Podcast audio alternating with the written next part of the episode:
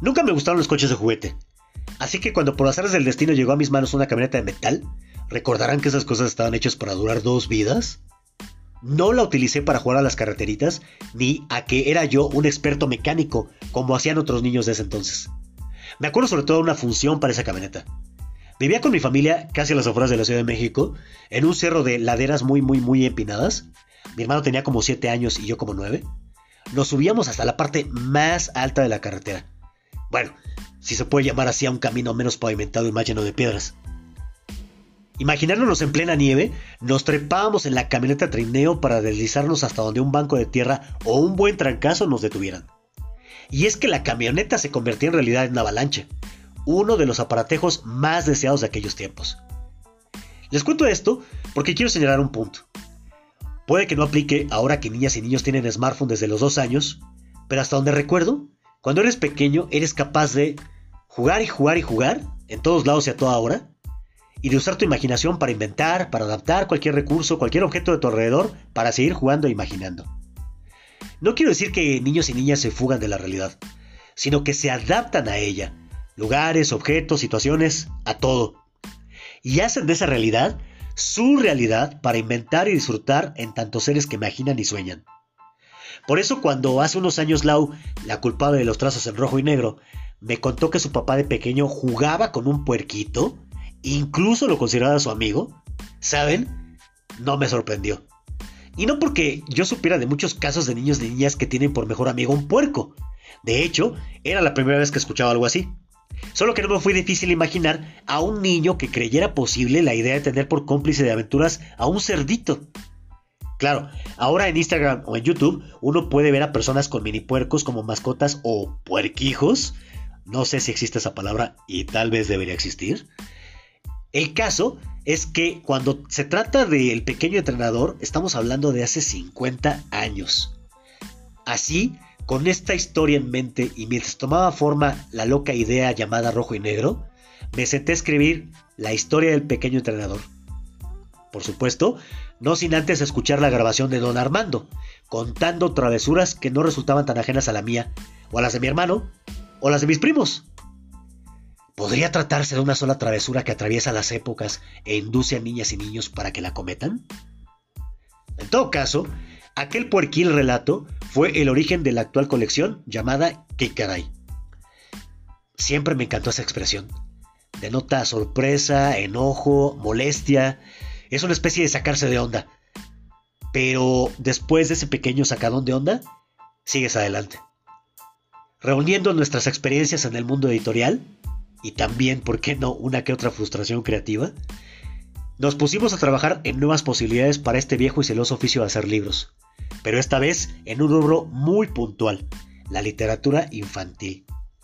No teníamos la, la engreída pretensión de descubrir el hilo negro, sino de contar historias de niñas y niños que juegan, se divierten, se caen, se enojan, se frustran, y que haciendo todo eso terminan por arrostrar la adversidad. Es decir, literalmente ponerle el rostro al infortunio. Qué caray, ¿no?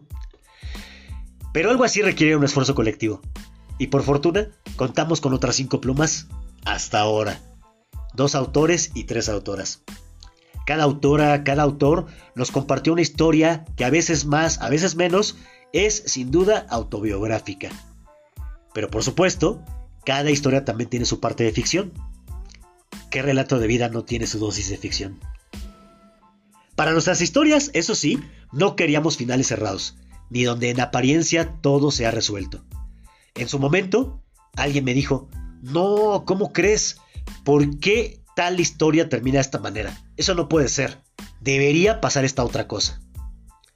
Por otra parte, tuve una charla muy enriquecedora con dos maestras a quienes les agradezco todo su apoyo para la causa de Rojo y Negro.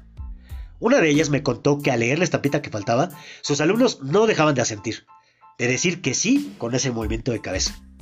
¿Por qué? Porque conocían de primera mano la frustración de Benjas.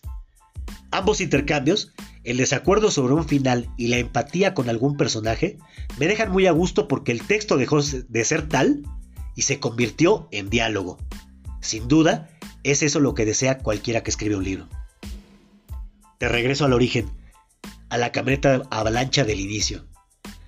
Estábamos de visita con mis tíos. Y como había ocurrido en tantas ocasiones, salí volando de la camioneta y me dio un guamazo muy fuerte. Pero esta vez, la diferencia fue con los metros estaba mi tío Sergio arreglando un auto.